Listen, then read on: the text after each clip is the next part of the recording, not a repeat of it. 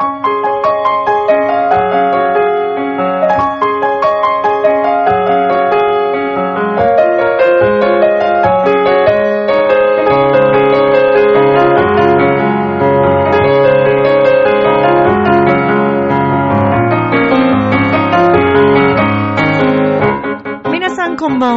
ミッチェルです。いかがお過ごしでしょうか？本日は8月の24日木曜日となります。さあ、まだまだこう熱帯夜と言いますか、今日は特にね、夜も暑いですね。さあ、そして収録はですね、もう本当に出来たてほやほや、えー24日ギリギリのですね、直前に撮っておりますけれども、さあ皆さんどんな1週間をお過ごしになりましたでしょうか？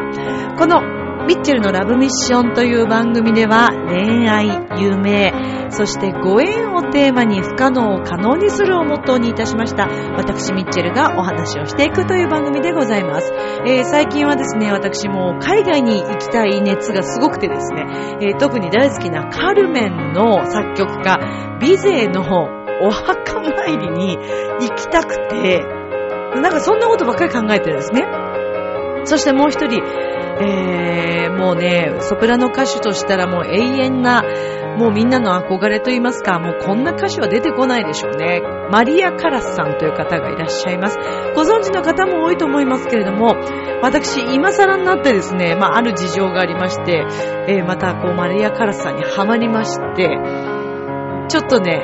今もうフランス熱がすごいというそんな日々でございます。そんなお話をしていきたいと思います。この番組は、チョアヘオ .com の協力のもと配信されています。さあでは今週も始まります。ミッチェルのラブミッション。皆様、ウェルカ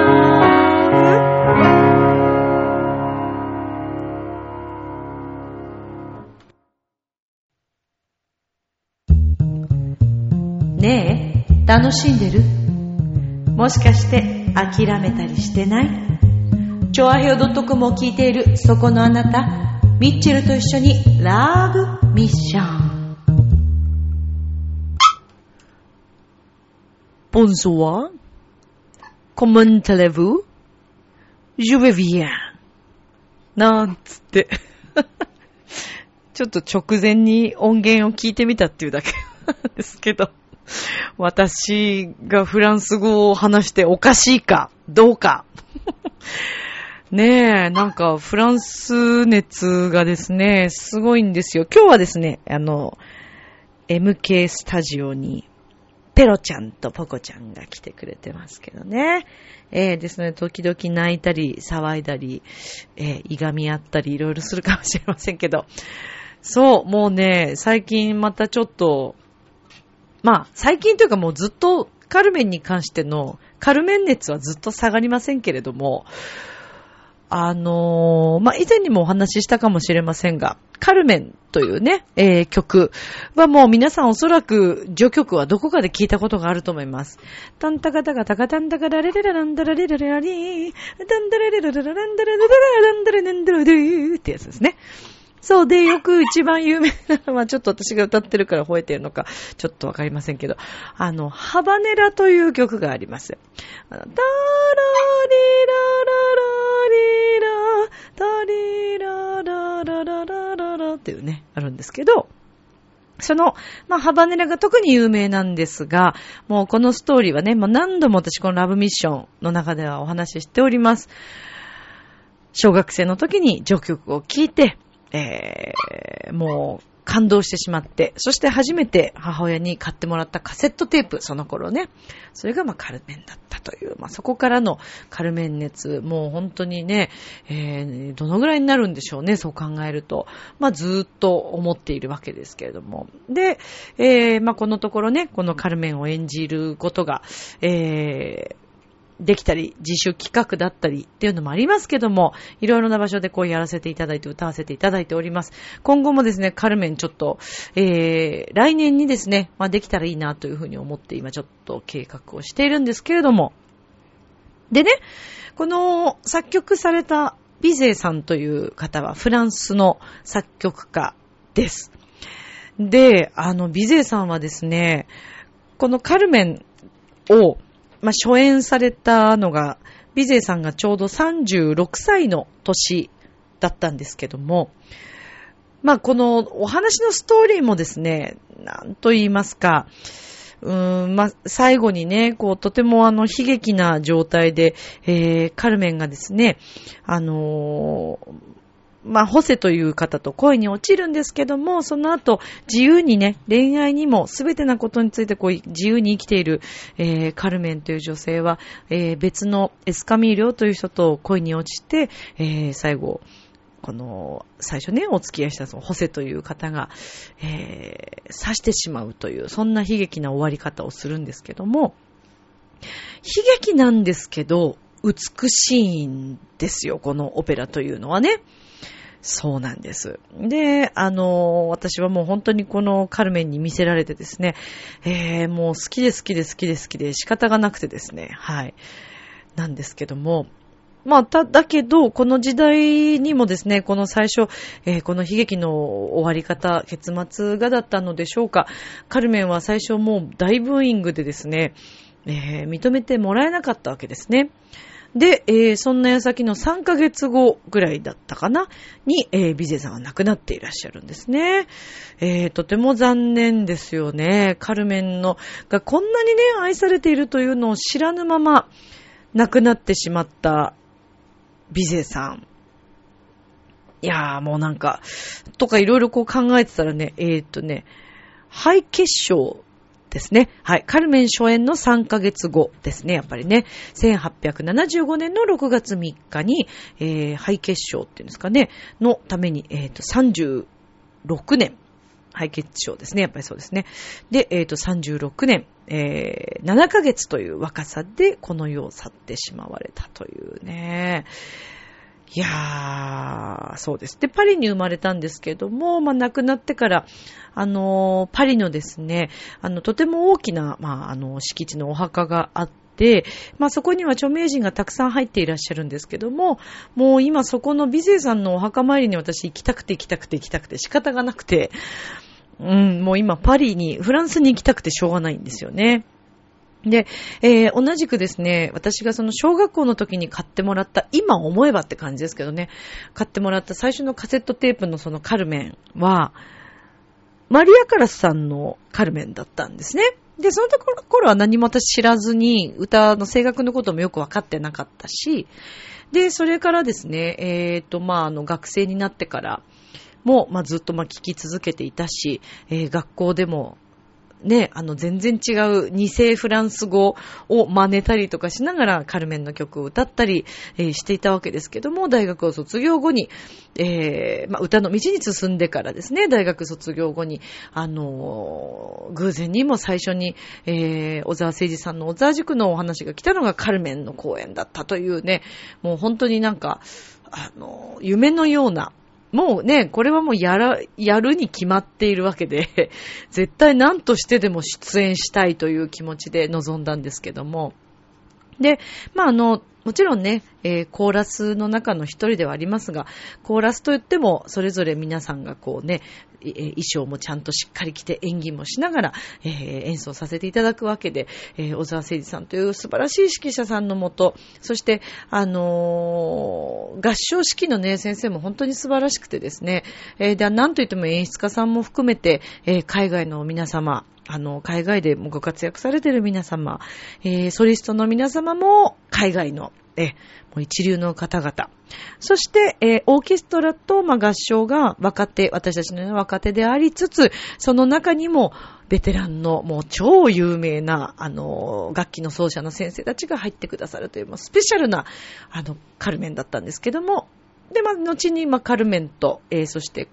オペレッタのコウモリというね、ドイツ語の。そして、えー、最後にもう一つ私は蝶々夫人というプッチーニのオペラに、えー、あの、出演を参加することができたんですけども、で、このカルメンはフランス語で、えー、演奏されております。なので、あの、そうですね。まあやっぱりちょっとフランス語に馴染みがないと、ちょっとね、難しいかなと思われがちですが、割と、あの、歌ってしまうとすごく歌いやすくてですね、フランス語の発音というのは、あの、響かせやすいというんでしょうか。うん、私はそう思っています。ドイツ語が私は一番難しいなと感じているんですけど、あ、でも日本語はね、もっと難しかったりするんですよね。なぜかというと結構こう喉をね、あの、使うと言いますか、一つの音に対して一音ずつね、言葉を入れていくので、その分ではかなりちょっと大変なあの、言語かもしれないですね、日本語はね。で、まあそのカルメン熱もなんですけど、で、その学生になってからもまたあのカルメンの CD を今度ね、あの、いろいろこう買ったりするんですけども、その買った中で、えー、やっぱりマリア・カラスさんの CD を私買って、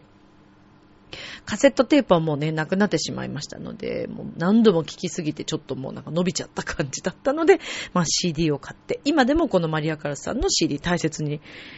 しています。で、マリア・カラスさんという方はですね、まあ、この方も本当に有名なソプラノ歌手。もう、歌を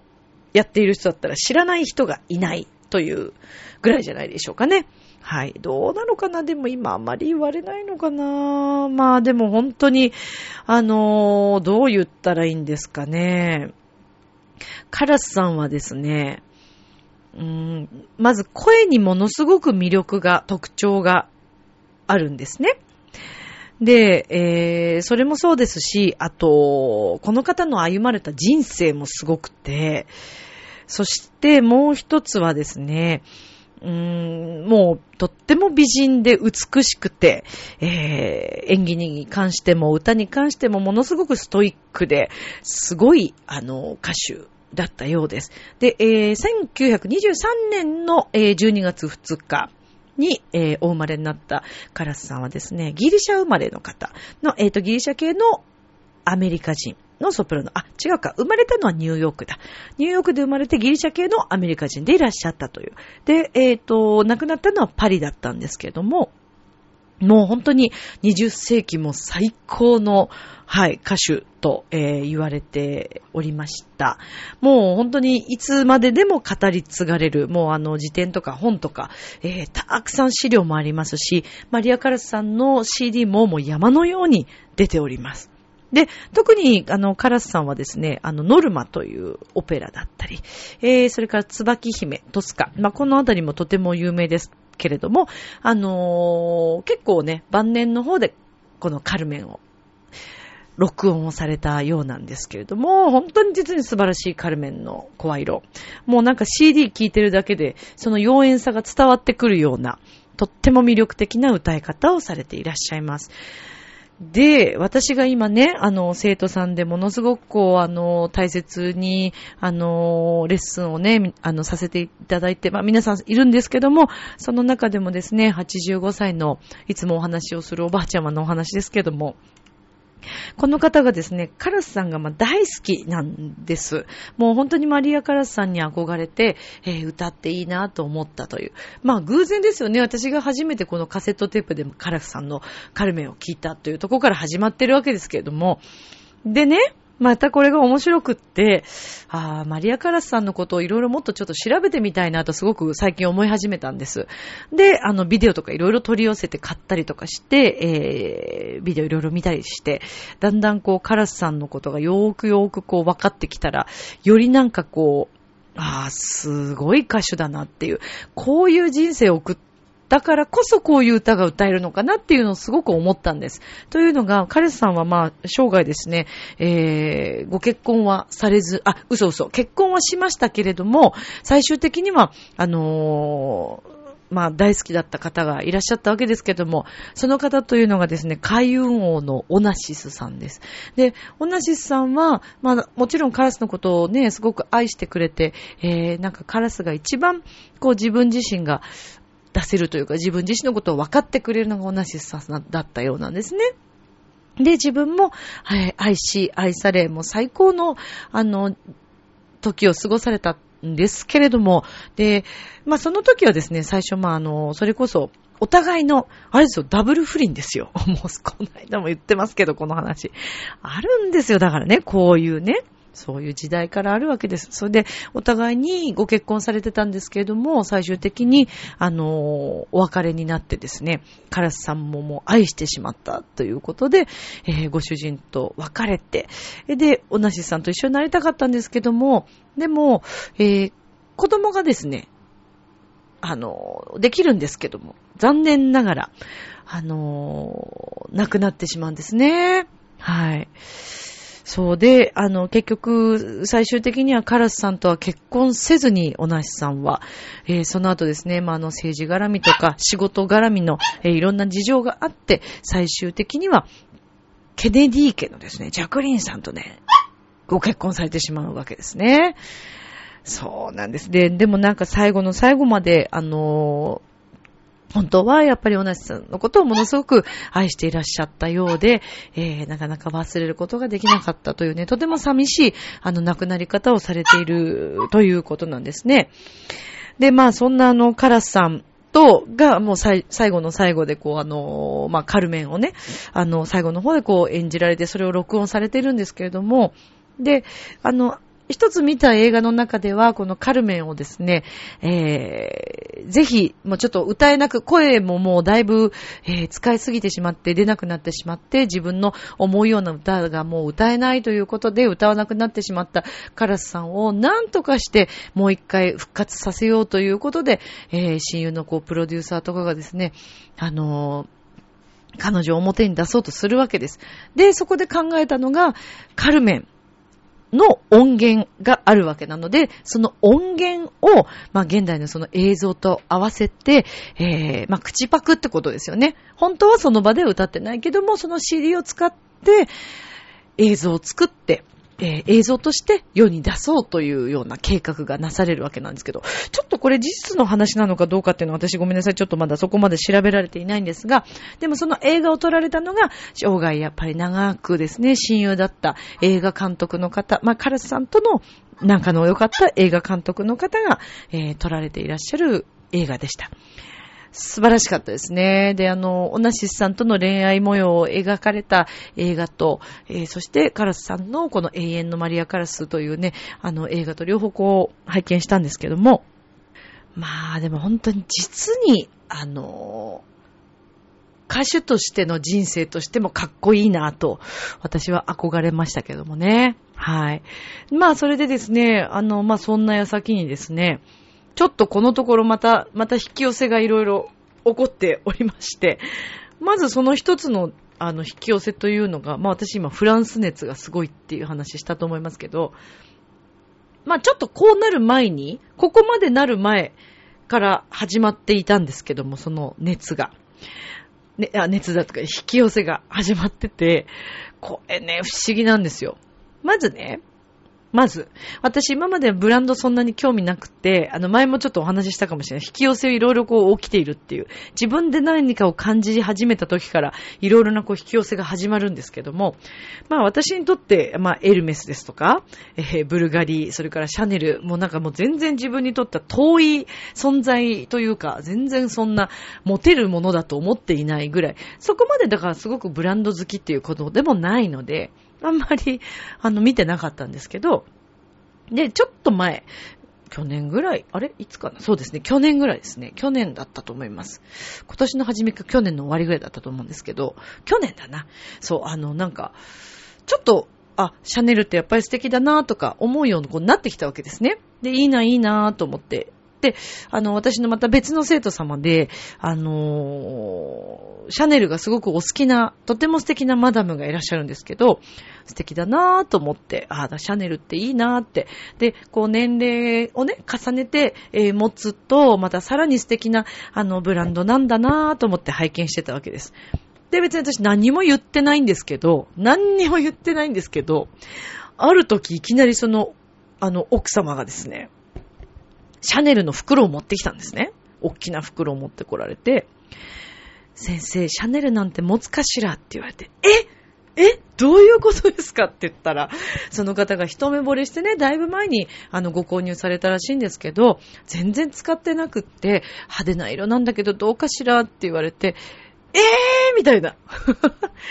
で、先生があの、使わないんだったらもうちょっとね、あれだけど、使うっておっしゃってくださるなら私これ先生に差し上げたいのって言われたんですよ。いやいやいやいや、そんなそんないただけませんって言って、もうすごい最初お断りしたんですけども、もらっときなさいって、すごくこう、いろいろ、あの、いろいろこう、なだめられてですね、あの、教えられていろんなことをね、あの、人がね、そうやってくれるって言ってる時には素直にもらいなさいと。で、私いただいたんですよ。で、わシャネル素敵だなって思って、まあ最近ちょっとやっと使い、もったいなくて、でもやっと使い始めたんですけどもね、ありがたく使わせていただいていて、で、また最近こういう、ちょっと今、ね、あの、フランス熱が、えー、日々こう考えていたところですね、えー、昨日ですね、これも別に私から先に言ったわけじゃないんですけども、いつも大変お世話になっております。私のもう専属の、美容師さんでもありますね、かなえちゃん。そしてかなえちゃんご夫妻にはもう私大変お世話になってるんですけども、で、そのお二人、あの、髪の毛をね、こうまたちょっと、あのパーマをかけていただくってことになって、で、ちょっとその後もしよかったらご飯行きませんか？みたいな話になったわけです。で、あの、かなえちゃんご夫妻と一緒に、じゃあご飯終わったらじゃあ行きましょうってことになってて、で、その時に、あの、ここのフレンチどうですか？みたいなことを言ってくれんで その時何も考えず、あ、いいね、いいね、とか言って、じゃあ行こうって言って決めたんですけど、あれ、フランスだと思ってね。で、そこのお店がまた可愛いんですよ。そこはあのですね、江東区にあります。ちょっとあんまりね、こちらもね、そんなにあの、私にとってあの、隠れ家的なね、美味しい、可愛いお店なので、そんなに大々的に教えたくなかったりするんだけど、でも教えます。えー、皆さんには教えます。えっ、とね、木場の駅の方が近いのかな。はい。あの、東西線の木場駅か、まあ、東洋町かどっちかだと思いますけど、えー、ラ、ポルトルージュさんというね、お店。ランチはね、とてもリーズナブルですよ。2000円以内でもうコース的な感じで、もうたっぷり食べれますから、お飲み物もつきますしね。夜は、あのー、ちょっとま値段上がりますけど、それでもやっぱりね、お安いし、美味しいし、お肉とかもね、本当に素材が、あとね、おあの、お酒美味しかったなぁ。うん、もうちょっとまたすぐ行きたい。もうね、あの、レバーのパテがもう最高に美味しいです。はい。ぜひ、もしよかったら検索して遊びに行ってみてくださいね。で、しかもですよ。私、これも何も言ってません。えー、っとですね、先々週ぐらいに、そのシャネルをくださった方、生徒さんが、先生今度ご飯行きましょうって言ってくださって、あ、いいですねって言って、で、実は明日私またご飯に、あの、その素晴らしい素敵な生徒さんと行くんですけど、なんとまたフレンチに誘ってくださったんです。どうしたんだろうね。すごいんですよ。なんか、すごいの来てるんです、また今。で、一番すごいのは、そのね、マリア・カラスが好きっておっしゃった、あのー、奥様が、カラスが好きすぎて、で、ある時ね、歩いてたらカラスの羽が落ちてたと。で、お家にあるんですよ、カラスの羽が。すんごい綺麗なのね。で、私一瞬、えー、と思ったけど、その方曰く、カラスって実は結構すごくいいね、あの、象徴なのよ、みたいなおっしゃって。で、すごい迷ったけど、その方は拾ってきて、あの、ペン立てにこう刺してるんですよ。で、マラ、ねやっぱりね、マリアカラスが好きだから、羽を持ってきたっておっしゃってて、マリアカラスだからね。で、うん、そうかそうかと思ってたんです。で、月曜日、仕事の合間にちょっと外出て、あのー、ふらふらしてたら、同じような大きなカラスの羽が落ちてたわけです。足、あの、通ったとこに。で、わ、欲しいと思ったんですけど、近くに3人ぐらいの女性がその近くにベンチというか、まあ、座ってお話しされてて、わちょっとこの人たちの前でなんか拾うのもな、カラスの羽だし、どう思われるだろうとか、いろいろ考えちゃって、で、ちょっとしばらく誰かに、あの、ちょうど電話する用事があったので、電 話して、足元にカラスの羽落ちてる状態で、そのうちもしかしたらこの方たちが移動したら、あの、ね、ちょっと、撮ろうかなとか思ったんですけど、でもいなくならなくて、だからもういいやじゃあもう諦めようと思ったんです。で、その昨日フラ、フレンチに行く前に、あのー、宣言神社って玉川にある、すごいね、いい眺めなんですよ。ちょっと高台にある宣言神社さんにお参りに行ったんですね。で、あの、手洗うとこあるじゃないですか。そこにね、そこに、こっち向きで手前にカラスの羽。どうぞって置いてあるような感じでカラスの羽があったんですよ。もう完全にこれはね、あ、これ持っていきなさいってことだなと思って。で、誰もいなくて、で、全部事情をかなえちゃんに話して、ごめん、私持ってくこれって言って。で、ちょっとそこで、あの、お水でね、洗わせてもらってちょうど。で、持って帰ってきて、今、お部屋にあります。カラスの羽。ちょっと、すごくないですか？こんな。びっくりするよね。まあで、私はですね、ちょっと来年に向けて今ある計画をし始めていて、まあうまくいくといいんですけれども、えまたあの、はっきり決まった状態で、あのね、お伝えしたいと思いますので、ぜひぜひ、はい。さあ、そしてね、えっ、ー、と、もうすぐですけれども、あのー、9月、あと1ヶ月ぐらいですかね、9月の29日にですね、浦安にあります。こちらはイタリアンなんですけど、イタリア食堂ということで、えー、っと、えー、デコボッコさん。はい、私、デッコボコさんって前言ってましたけど、デッコボッコさんでした。失礼しました。デッコボコってね。デコボコじゃないんだからね。はい、デコボッコさんです。で、えっ、と、そちらでですね、食育講座と生の音楽と食材にもこだわったデコボッコさんの美味しいお料理、そして、えー、飲み放題付きで、えー、6000円という本当にリーズナブルだと思います。ワインとかも飲めますからね。で、結構もうね、えー、いっぱいになってしまいまして、あと5席ぐらいだったかな、だと思います。もしよろしければ、私のえっ、ー、と、ブログですとか、えー、それから、Facebook 等からぜひぜひ、あのいただきたいなと思っています。で、この食育講座。まあ本当にこのところですね、あまりにもいろんな事件だったり、イライラしている人がすごく多かったり、えー、いろんな問題が私は今起きているなと思っているんですけれども、で、あのー、食事食べるもの、どういうものをお口にするか。そして、一回ね、こう断食して、体のものをこうなくして、それからまた入れ始めるととっても良かったり。そして何と言ってもですね、出産前、あのお子さんも特にそうですけど、食べ方によって、食べるものによって、お子様のですね、あの、将来的なですね、頭の、まあ、あの、なんていうんですか、えー、使い方だったりとか、そういったこともいろいろ変わってくるということで、えー、今私があの、ファスティングを、あの、教えていただいた、えー、フードマイスターのですね、あの、港谷良子さん、という方に、あの、いろいろ教えていただいてるんですけども、で、この港屋さんと良子さんと一緒に、この、えー、イベントを、えー、組ませていただいております。で、世のお母様方、そしてこれから赤ちゃんをえー、産もうとしている、えー、お母様方にもですね、ぜひこの食事の大切さ、食べるもの、そしてファスティングなども含めて、えー、大切さをですね、ぜひ知っていただきたいなと思っております。で、あの、私としましては、なんといっても、生の音楽をやっぱりこう聴いていただくという、生演奏、そしてクラシック音楽をぜひ、あの、生で聞いていただきたいなと思っています。もちろん、あの、生じゃなくても、まあもちろんね、お子様、お子様小さかったりとか、えー、もうすぐ出産っていうことになると、あのー、演奏会にね、聞きに行くっていうのも難しかったりすると思うので、かけるだけでもいいと思います。これはね、将来的にすごく変わると思いますよ。まあ、実際にそういったのデータもあるようなんですけど、で、あのー、りょうこさんはですね、いろんな講座されていまして、ファスティングももちろんですけれども、それからトレーニングのことだったり、スロー、えー、レジスタント、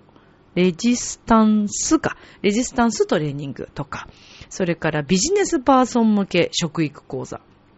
な食事と生活の習慣、食事の習慣でいろんな仕事のパフォーマンスが変わるということだったりとかっていうのをあのレッスンされていたり、そして子供の頭が良くなる食べ方講座。こちらもあの港屋さんは行っていらっしゃいます。港屋良子というふうに、あの、入れていただいて、えー、食と暮らしで人生は変わる、港屋良子とビオティフルな人生をというね、あのー、名前で、あの、ブログの方も書かれていらっしゃいますので、ぜひぜひ。で、この29日、9月29日は港谷先生のですね、あの、お話も聞けますので、ぜひ、いらっしゃっていただきたいと思います。美味しいお時間、美味しいお酒、えー、音楽、ミッチェルと、えー、そしてあの、ピアノにですね、テノール歌手なんですけども、今回も、あの、またお手伝いをしてくれる、ピアニストとしてお手伝いをしてくれる、桜井誠さん。そして、えー、お話をしてくれるのは、港谷良子さん。そして、美味しい食事を提供してくださるのは、デコボッコさんということで、はい、もう、あの、本当に6000円ではね、ちょっと、お安いと思います。はい。なので、ぜひぜひいらっしゃってください。今回は、イタリアの曲を中心にクラシック音楽を演奏させていただきたいと思っておりますので、ぜひ皆様よろしくお願いいたします。えー、9月の29日ですね。はい。よろしくお願いいたします。さあ、ということで今日もね、いろいろお話ししてまいりましたけども、えー、もう一つちょっと皆さんにお知らせしたいことがあるんですけども、あの、以前、前々回ぐらいですかね、私あの、すごい気に入ったお店を見つけたというお話したと思うんですね。えっ、ー、と、パペルさんというね、えー、お店なんです。あの、雑貨屋さん。あの、新橋よりの、えー、銀座にある可愛いお店です。雑貨屋さんです。海外の輸入品があっても本当に大興奮ですって言ったと思うんですけども、その、えっ、と、パペルさんがですね、えこちらは場所的にはですね、神田になるのかな？エキューと、えー、神田万世橋ですかね。カフェとか、えー、それからビアが楽しめるお店があるそうなんですけども、えー、の、レンガのですね、駅舎、えー、あと、そのままな、えー、感じの、とても感じの良いところ、そちらにですね、お店を、えー、期間限定で出店をされるそうです。9月の4日月曜日から10月1日日曜日まで、お時間は11時から21時、9時までということなんですけれども、一応の住所としましては、えー、東京都千代田区神田、須田町、須田町ですかね。はい。1の25の4ということです。えー、もしぜひお近くお寄りのことがありましたら、エキューと神田、はい、万世橋。ぜひぜひ行っていただきたいなと思います。もうね、パペルさんの、あの、袋入れてくれる袋もめっちゃ可愛いの。本当に可愛いから。カードとか、あの、バースデーカードとかね。それから、あと、ラッピング用品とか、えー、赤ちゃんの用品とか、アクセサリーとか、お人形とか、本当にいろいろなものがあります。で、あの、オーナーさんがもうあの、いろんな海外にですね、お出かけされて、えー、いいなと思った、本当にいいなと思ったものを輸入されて、えー、商品をね、あの売っているようなんですけども、あれはね、バリタオルか。バリタオルっていうのがあったんですよ。表側はこう、ふわふわしたタオルで、逆側はそうじゃないこと布の生地なんですけど、だからなんかこう、あの、お布団じゃない膝掛けみたいな感じも使えるような、すごいいろんな模様があって、私それも欲しいなと思ってたり、あとね、アクセサリーがもう頭から離れなくて、私はあのピアスが欲しいなと思ってるんですけど、売れちゃってるかな？どうかな？まあ、ぜひあの皆さん新橋の方にもね、えー、足を運んでいただきたいと思います。ということで、可愛い情報も、はい、今日は付け加えさせていただきましたが、皆さん今日はいかがでしたでしょうか？明日もスマイルで、ラブミーション。今日もありがとう。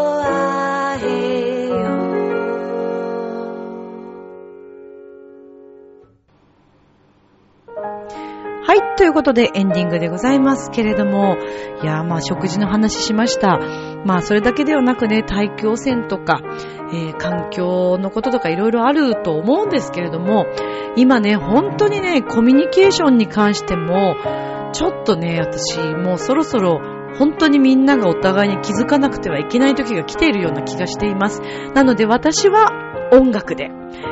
で、みんなはみんなでそれぞれね、何か日々できることがあると思うんです。ありがとうとか、ごめんねとか、電車の中で、えー、ちょっと降りるときにね、すいませんって、ちょっと一声かけてから、後ろからこう、ちょっと押されるんだったらわかるんだけど、うわーっと押す方とかね、もう本当にね、コミュニケーション取ろう。みんなでありがとうとか、